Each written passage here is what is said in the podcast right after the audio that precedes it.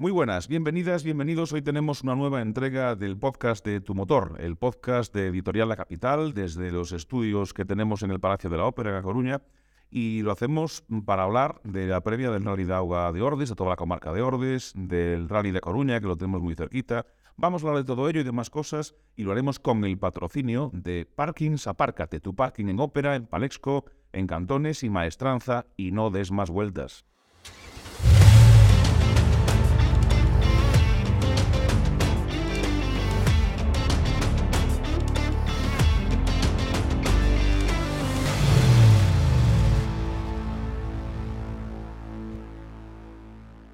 Lo dicho, bienvenidas a todas y todos. Eh, tenemos unos días eh, pasados por agua. Eh, esto va a condicionar bastante precisamente el rally de Auga en una zona de agua y tierra, evidentemente. Y hoy nos acompañan nuestros compañeros don Alberto Vázquez. Muy buenas, bienvenido. Muy buenas. Y tenemos hoy con nosotros a don Yago Couce. Yago, muy buenas. Muy buenas. Ya lo echábamos de menos a Yago, porque no coincidimos, porque grabamos los podcasts de motor más o menos a mediodía, que Yago anda trabajando ahí por todas partes y luego la rotación se viene más por la tarde pero hoy estamos en horario de tarde, aunque ustedes escucharán, vosotras y vosotros escucharéis el podcast cuando queráis y como queráis.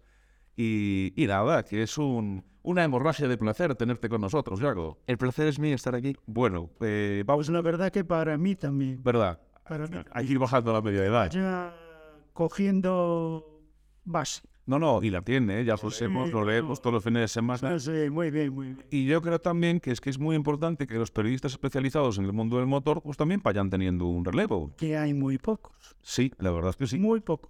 Eh, pues este es de esencia, ¿eh? porque el, el apellido Couce ya es un apellido que lleva muy cerquita al mundo del motor y toda la comarca ferrolana y coruñesa también, o sea... Mucha tradición, siempre con mi padrino, con mis padres, o sea, los rallies.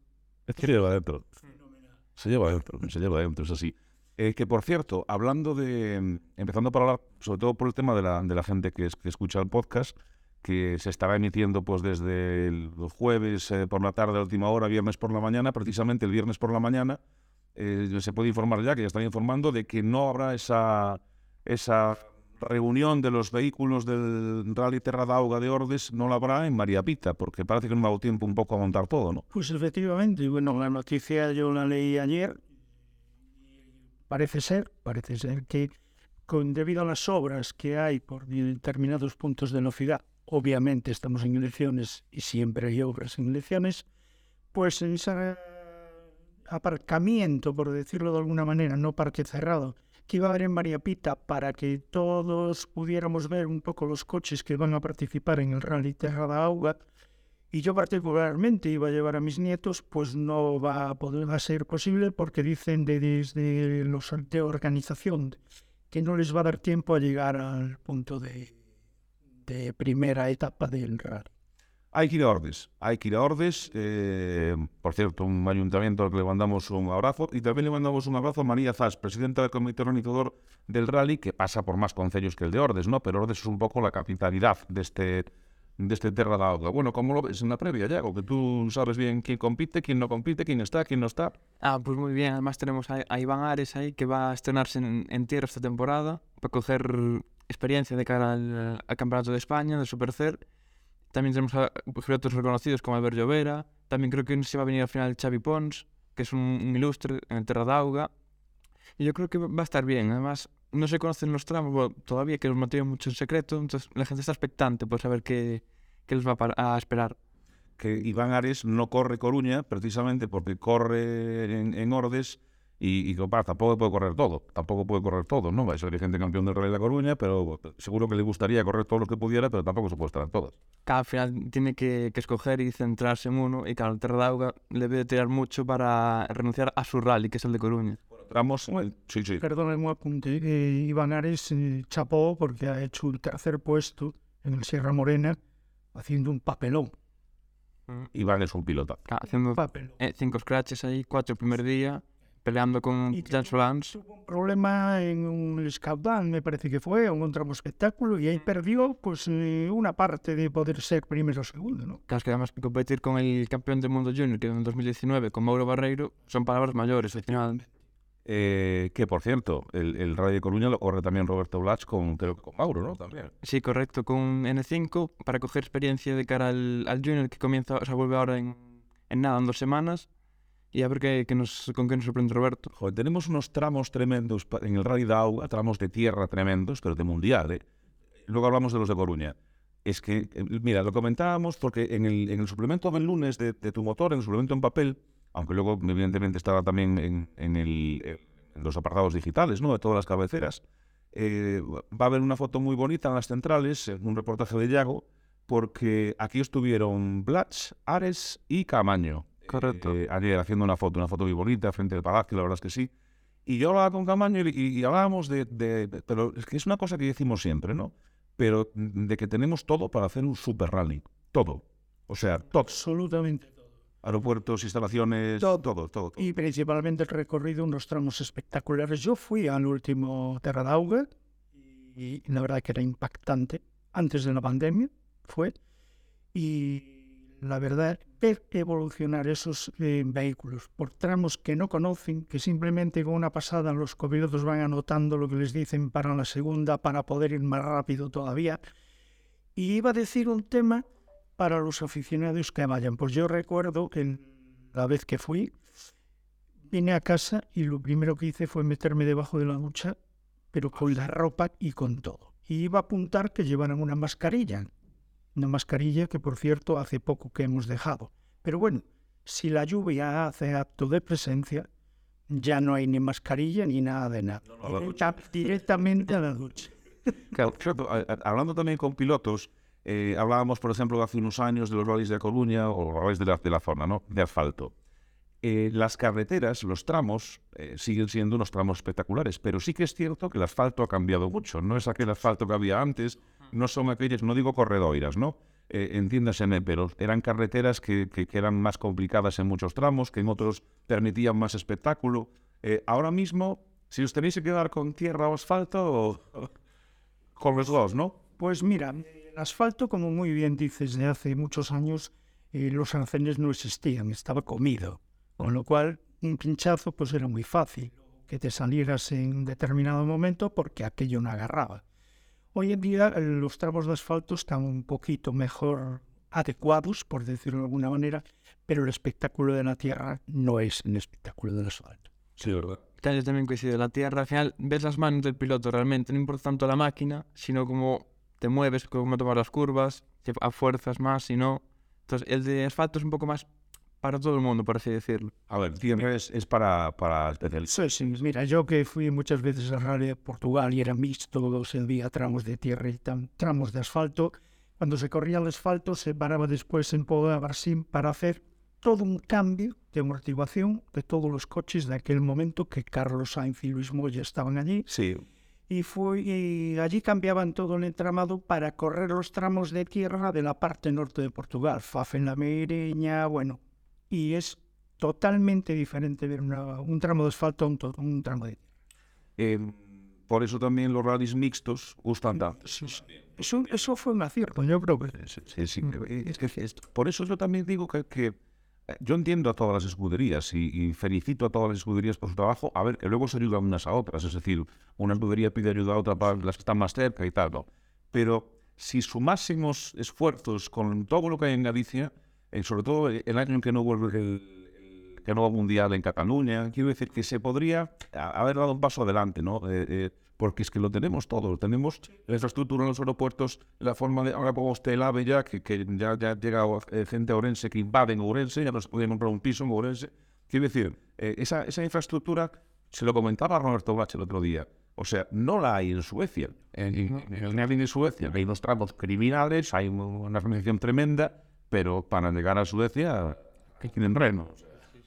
Mira, tenemos público, tenemos carreteras, tenemos infraestructuras, ¿sabes lo que no tenemos? Apoyo institucional a nivel de pasta. Sí, el otro día, eh, no sé dónde estuvo el secretario general para el deporte y se habló algo, creo que fue en la Gara en Ribeira, se habló algo veladamente o desveladamente de que Galicia merecía, necesitaba, precisaba ya un circuito de alta velocidad. Yo, como no me creo nada, porque llevo 30 años escuchando esta historia, pero vamos, el día que se haga, eh, yo lo decía Juan Fernández, que ahora le mandamos un saludo, eh, eh, esto sería rentable desde el minuto uno. Total. Mm. Totalmente. Además, la cantidad de gente que se iba a acercar ahí, ya solo por, por ver sus pilotos o para probar ellos, al final hace falta. Sin duda. sin Yo lo que le recomiendo a la gente que venga a Coruña, eh, cuando venga, por ejemplo, pues a disfrutar de, pues del Rally de Coruña, por ejemplo, es que por comodidad, por ubicación, por seguridad, los parking apárcate son la solución más sencilla al problema, porque en el ciclo tenemos de aparcar en el centro de Coruña.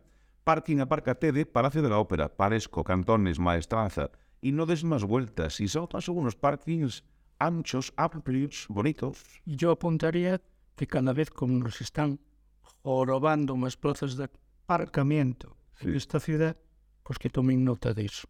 Y, y sobre todo tomen nota ustedes, voy a repetir, eh, ópera, palesco, cantones y maestranza, no den más vueltas porque al final se van a gastar una pasta en gasolina, o en gasolina, o en gasoil, o, o se les acaba la batería del coche eléctrico. Esa es otra también, que también estoy hablando con los pilotos y decía, yo veo más el hidrógeno o, o una nave espacial. Sí, ¿verdad? Bueno, ya, ya ves lo que está pasando en Europa, ¿no? Hay una guerra ahora ya de- declarada, pero entre Alemania y Francia que quiere eléctricos, porque sus eh, multinacionales del motor eh, han planteado el tema del eléctrico. Alemania que ha presionado pues todas las marcas grandes que tiene para que no vaya más allá, o sea, perdón, para que vaya más allá del 2035 y se pueda llegar a los biocombustibles. Pero ya se está diciendo que si el litro de biocombustible va a costar el doble de gasolina y tal, hay unos intereses creados en todo ese tema que bueno, Y, y, algún día comentar. y machacan eh, al sector, porque si yo me voy a comprar coches, me lo pienso. Ya digo, guau, Ah, claro, mío, es que nos está confundiendo. y claro, no un eléctrico, uy, qué bien. Tal, mío. Me compro un híbrido, y si dentro de tres años tiene que ser eléctrico, por narices, me compro Te voy a dar un pequeño apunte que me apuntó mi hija ayer. Hay una pancarta, no me acuerdo ahora mismo, aquí en la ciudad de La Coruña, colgada en un sitio, que no me acuerdo ahora, en donde dice los coches eléctricos están matando a gente en el Congo, en la República del Congo. ¿Sabes por qué? porque Porque el cobalto es el principal eh, de los coches eléctricos. Y en la República del Congo es donde están las minas más importantes de cobalto. Explotan a los niños pequeños. Hay sangre, hay guerra de por medio. Uf. Eso es un día. No, no, no. No es ninguna broma, ¿eh? incluso el tema de, de litio, las baterías, dónde se almacenan, eh, eh, cómo se trabaja, la Mm. toxicidad. Y el cobre que van a necesitar para montar todas las electrolineras está en, Sudamérica.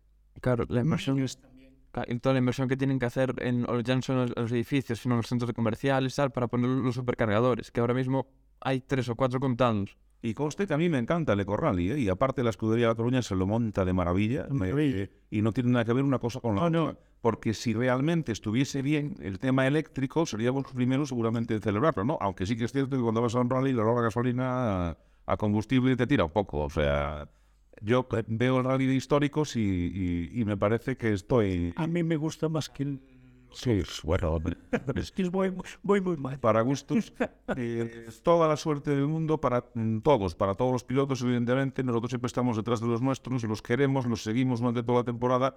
Y enhorabuena para toda la gente que ha trabajado en este Rally Terra de Agua, que salga todo muy bien, que esperemos que sí, que eh, además Seguro. va a salir seguro, Seguro. porque se lo han currado con María la cabeza. Sí, y me parece de maravilla que todo el comité organizador sea de mujeres. Sí, Es una cosa que me ha llamado la atención y me parece fantástico. sí. Que conste que no- las mujeres no son de hoy en día. ¿eh? Antiguamente las mujeres estaban a pie de carretera con un crono, cronometrando, ayudando y muchas de copilotos. Y ya había La gente no Y ya había de... Yo siempre digo usted de Castrillón, porque la conozco hace muchos años, por por poner un ejemplo de, de mujeres al volante o mujeres eh, eh, de copilotos, ¿no? Pero muchas veces sí que es cierto que el mundo del motor parece que tiene el estigma de que es eh, eh, un un mundo solo de hombres. Y no, no, la- afortunadamente no. Tenemos el equilibrio de tener a, a- a muchas mujeres, a muchas chicas, a muchas niñas que les gusta el mundo del motor. Y la prueba está, y la evidencia, y lo bien que están organizando Rally Terra da Auga, eh, María y todas las compañeras.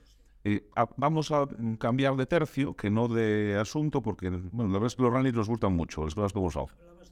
Claro, es que tenemos que mandarle un abrazo a Juan. que claro, que no puede estar con nosotros porque está más liado que un ovillo liado. O sea, y está organizando el Rally de Coruña, uno de ellos, ¿no? Eh, eh, a Juan, ahora que podemos decirlo, porque si estuviera aquí no nos dejaría, habría que hacer una estatua. O sea, es de los que es de las, de las personas Pues que, a, a las que el mundo del motor más le debe. Pero mira, eh, yo decía que uno de los que se merece un homenaje, y porque va muy mayor como yo, Bueno, tú tam- también mereces uno, pero- Alberto González Naveira. Pero es que Juan Fernández y Francisco Fernández Ah. son dos iconos del automovilismo a La Coruña de toda la vida. Unos currantes natos en la sombra. Totalmente, o sea, eh, a Juan lo hemos podido ver haciendo todo lo que se puede hacer en un rally, absolutamente todo, o sea, en lo que se imaginen ustedes, todo. Y, y hoy no está, o sea, estos días no está porque, bueno, pues, pues está atacado también, ¿eh? O sea, porque ya sabéis que aparte fallan cosas, eh, hay que arreglarlas y cuando pasan estas cosas, ¿quién las arregla? Los de siempre. Es que no es lo mismo ver arrancar el primer coche en un rally que todo lo que antecede a esa arrancada. Eso muy bien que habéis organizado un tonazo de rally de La Coruña desde el Motoclub, pues, eh, son los primeros además, ¿no? Desde la semana previa, eh, No, no, ¿te mueres? no dormíamos así de claro, porque te tenías más o menos todo atado y bien atado hasta que llegaba un nudo y se desataba y había que volverlo a atar. Bueno, tremendo. Pues Ese trabajo, ¿no? Muchísimo. No te lo imaginas, de verdad. Verdad. Ser organizador de una prueba es lo menos pagado, lo más complicado y lo menos reconocido. Es que fuera parece fácil, dices tú, va, de, de- de esta vez Ya está arrancando. No, no, y de motor más. De motor, o sea, con todo el respeto para todas las pruebas deportivas, nosotros seguimos todos los deportes, evidentemente. eh, organizar un rally, de- pues no es organizar a lo mejor una carrera a pie, por ejemplo, ¿no? O sea, tiene los componentes de la seguridad, de los vehículos, de, de todo. ¿va? Mira, cuando dejé las organizaciones y con José Gerardo, un saludo También. Alberto, me metieron para adentro en el tema de la comunicación. Yo no sabía nada. Mira, montar aquellos tramos que montábamos para que pudiéramos entrar con un teléfono móvil, que el primero que yo vi, que era un ladrillo de 3 kilos y nos duraba 20 minutos, había que. Bueno, pues imagínate que yo multiplicado por mil organizando la El otro día contaste la anécdota de cuando eh, eh, andaba yo por los tramos y me, y me para la Guardia Civil y me dice, Alberto, ¿y yo qué ha pasado aquí, no? Y me dice, no, no te preocupes, hombre. No has incluido ninguna alegría, José Gerardo, que desde poner santos, tantos de radio y tantos esto. Bueno, claro, al final, eh, eh, por la radio te escuchaban. Si tienes una radio en el rally, te, te hace mucho. Eso no. Porque a fin de cuentas, claro, a ver, hoy en día, el otro día lo comentamos Diego y yo, estábamos viendo rally de Suecia, sigues al piloto, sigues al otro piloto, los tiempos, los tramos, la leche. Pero claro, eh, eh, estar en el, ir en el coche con la radio puesta, estar con, con el pinganillo escuchando la radio cuando te pasa por delante el, pil- piloto, o sea, eso le da mucha vidilla a un rally, le da muchísimo. la esencia al final. Totalmente. Sí, Cuando vengan a Coruña, eh, por comodidad, por ubicación, por seguridad, que es muy importante, los parking, apárcate. Eh, es una solución muy sencilla. Sea, llegan ustedes y se aparcan en el centro de la ciudad, en el centro de Coruña, en el Palacio de la Ópera, en Palesco, en los cantones, en Maestranza, repito, en el Palacio de la Ópera. O sea, más céntrico, pero que, hay algo más céntrico que Palesco, o que los cantones, o que la Maestranza. Ah, pues encima están ubicados en unos lugares estratégicos.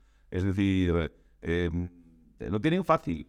No den más vueltas, no deis más vueltas. Y lo vais a gastar más dando vueltas por la ciudad. Que está una cosa, como decía Alberto, complicada para, para aparcar. Tenemos muchas obras y, y luego tenemos algún sinsentido que también hay, ¿no?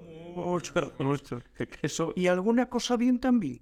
Como por ejemplo, muchas en el túnel de los castros han puesto luces ya hace tiempo por la parte baja y lo han iluminado estupendamente bien. como me alegro, porque ese, ese era un tramo especialmente, no, no accidentes muy graves, pero Sí, sí, cosas importantes. Bueno, llega el Rally de Coruña también, hablaremos también la semana que viene de él, pero se saben los tramos, se conocen los, los tramos, eh, que creo que los tengo por aquí, eh, Coirós Aranga, Ellos arranca. tramo de Araca, tenemos Arteixo, Culleredo, Encrobas, Meirama, Buah, este es un tramo de, de darle de darle zapatilla. Eh, bueno, tenemos un rally, un rally en La Coruña. Sí, han dejado de hacer el tramo urbano. Parece ser que el año pasado había sido en. Bueno, el año pasado Antes de ya me perdí. Era en la zona de arriba de Benz. Y ese creo que lo han dejado de hacer este año. No sé si por motivos de seguridad, probablemente. Sí, y es que aparte, otra cosa, eh, que el rally de Coruña coincide con el arranque de la Semana Santa. También, eso es un punto importante. va a haber un montón de gente. No quiero ser pesado, pero en Semana Santa ya saben dónde tienen que aparcar. No quiero ser pesado, solo tienen que aparcar en Semana Santa. Los aparquen en la ópera maestral de Pales, cosa que tienen fastidiadísimo. Eh, eh, no se puede decir nada nuevo de los tramos. Sí es cierto que va a depender de, de la climatología, porque no es lo mismo una pasada por Aranga con lluvia que sin lluvia, que con mucha lluvia que con menos lluvia. que- Pero bueno, eh, Coruña, ahí, a ver, yo lo de Ibagares es que me gustaría verlo, pero no puedo correrlo todo, ¿no? Mm. Pero está Roberto Lach, está Camaño, es decir, están los, los- está Senra también, que es el gran favorito, con un radical eh, tremendo. Eh, ¿Cómo lo ves? Uf, o sea, va a estar muy complicado. Yo creo que Serra, eh, como dijiste tú, es el favorito, Meira también. Pero yo creo que pueden dar mucha guerra tanto a Camaño como a Blach. Además, Roberto siempre fue muy bien en, asfalto. Y además, para preparar la, la prueba que tiene ahora en, del Rally Junior, ojito, ¿eh? Yo, eh, es la primera vez que Robertito, que Roberto Junior, corre Coruña. Eh, que también, te- o sea, Sí. es algo, oye, María Ritter, y, y, y yo imagino que, joder, no sé, vamos, o sea, cuando él iba a ver a su padre, a don Roberto Blas padre, que, ha- que ha corrido el Rally de veces, y dado mucha guerra. Nos lo comentamos hace mucho de ese podcast aquí, que una vez que acabó tercero haciendo un rally excepcional, no, lo siguiente. No, y Roberto fue un piloto muy completo, muy, Muy muy bueno. O sea, que es posible. ¿Sabes lo que pasa? Que posiblemente, ¿qué es lo que yo creo? eh? Ahora ha cambiado todo mucho. eh, muchas cosas, afortunadamente, para bien. Y antes había una que era tremenda, que era muy difícil salir. Es decir, muy, tenías que poner muchísimo dinero de tu bolsillo, muchísimo. O sea, comprar un patrocinador era, sí, un apoyo del patrocinio, no era como ahora, ¿no? Que te juntas tres, cuatro marcas, te- te- ya desde que eres joven, eh, ya llegar al mundo de los rallies es complicado porque llegas con 18 años, o sea, carnet de conducir, o sea, eso ya es así. Pero antes era más complicado, porque yo creo que pilotos como Roberto y otros podían, como se me suele muchísimo. Muchos, muchos. Pero bueno, también es cierto, nos estamos fijando siempre en los de cabeza. Y yo siempre dije, y lo dije hace muchos años, un rally no son 5 o 6 coches, no. Un rally son 70, 80, 90 coches. Y esos 20 coches, del 20, por ejemplo, para, al, para el final tienen un mérito tremendo. Total. Tremendo, porque con cuatro duros van a correr una prueba jugándose el pellejo, dando una sensación de que lo quieren hacer bien, de que pueden llegar a donde pueden llegar, pero claro, tienen entre manos pues algo muy barato. Yo hubo un rally o dos, eh, que estábamos los demás también, que nos fuimos a entrevistar al último clasificado. Es decir, eh, eh, eh, o sea, Que tiene mucho mérito. es decir, ¿qué tal? ¿Cómo, ¿Cómo ha sido el rally? ¿Cómo lo has visto? Porque claro, vas detrás de los monstruos, de aquella estaba Germán Castellón, el padre de, de Senra, o de Víctor, o sea. Azcona, eh, Chus, Pur, o sea, hay unos pilotos tremendos, como ahora también los hay, como ahora también los hay. Eh, yo tengo un poco de, para este rally, mucha curiosidad en, en Camaño, que son 17 meses sin, sin competir. eh, y él decía, bueno, bueno, porque yo decía, venga, ganar. Decía, bueno, te pases tampoco, pero poco por animar, ¿no? Pero yo creo que es un gran piloto, que es un gran volantista y está con muchas ganas. Es, un- y es una persona que ya tiene experiencia, que llegó tarde al mundo de los rallies, tiene experiencia. Y tengo ganas de ver a Roberto. Eh, es decir, Roberto viene de, de, de ahí del norte de Suecia en pelearse con el mejor del mundo, ¿no? Descanso. Pero aquí en casa tiene unas carreteras para seguir haciendo manos.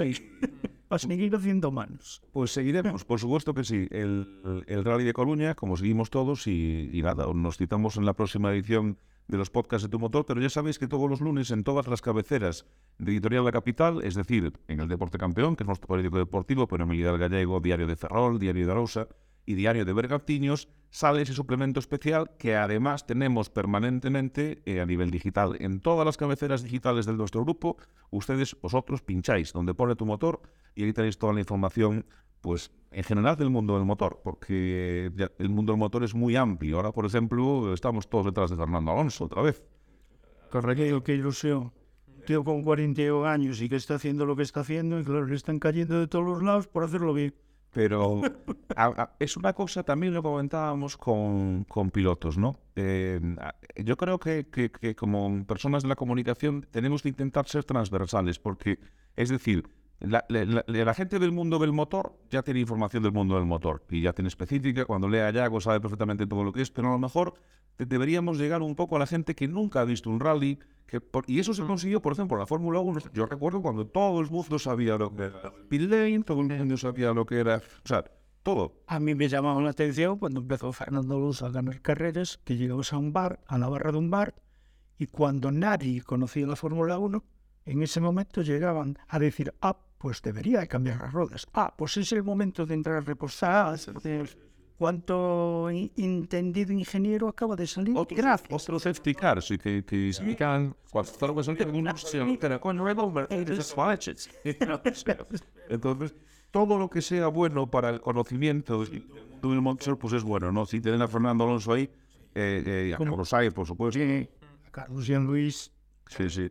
Eh, todo. Eh, eh, y, y- y, por supuesto también el hecho de que tenga esa magnitud comunicativa, pues yo creo que es bueno para todos. Y le deseamos todo. Yo no sé si nos escucha el podcast Fernando Alonso, eh, no pero yo te voy a decir una cosa, estuve en el Museo de Fernando Es- yo también. es una maravilla. Si alguien cae por cerca de Oviedo, por allí, que no decide lo ver. se lo encontró mi, nuestro compañero Israel Zautúa en un aeropuerto y aprovechó para hacer una entrevista. Y fue absolutamente amable, correcto, Fernando Alonso. O sea, porque hay, hay otros que con todos mis respetos no empataron ni con el escalerillas, como decía Iruleta, y chico, parece que, que, que viene Elvis Presley, ¿sabes? O sea, entonces, bueno, ojalá mucha más gente normal, que es lo que es lo que necesitamos, lo que interesa. Quiero recordaros, porque vais a venir a Coruña, que este espacio está patrocinado por Apárcate, ya sabéis, vuestro parking en Ópera, Palesco, Cantones y Maestranza, para que no deis más vueltas y vueltas y vueltas. Apárcate, que es muy, muy fácil. Don Alberto, muchísimas gracias. A ti, Yago, muchas gracias. A ti. Y a todos vosotros, nos vemos, nos escuchamos, nos sentimos y nos queremos, como siempre, en la próxima edición de los podcasts de Tu Motor.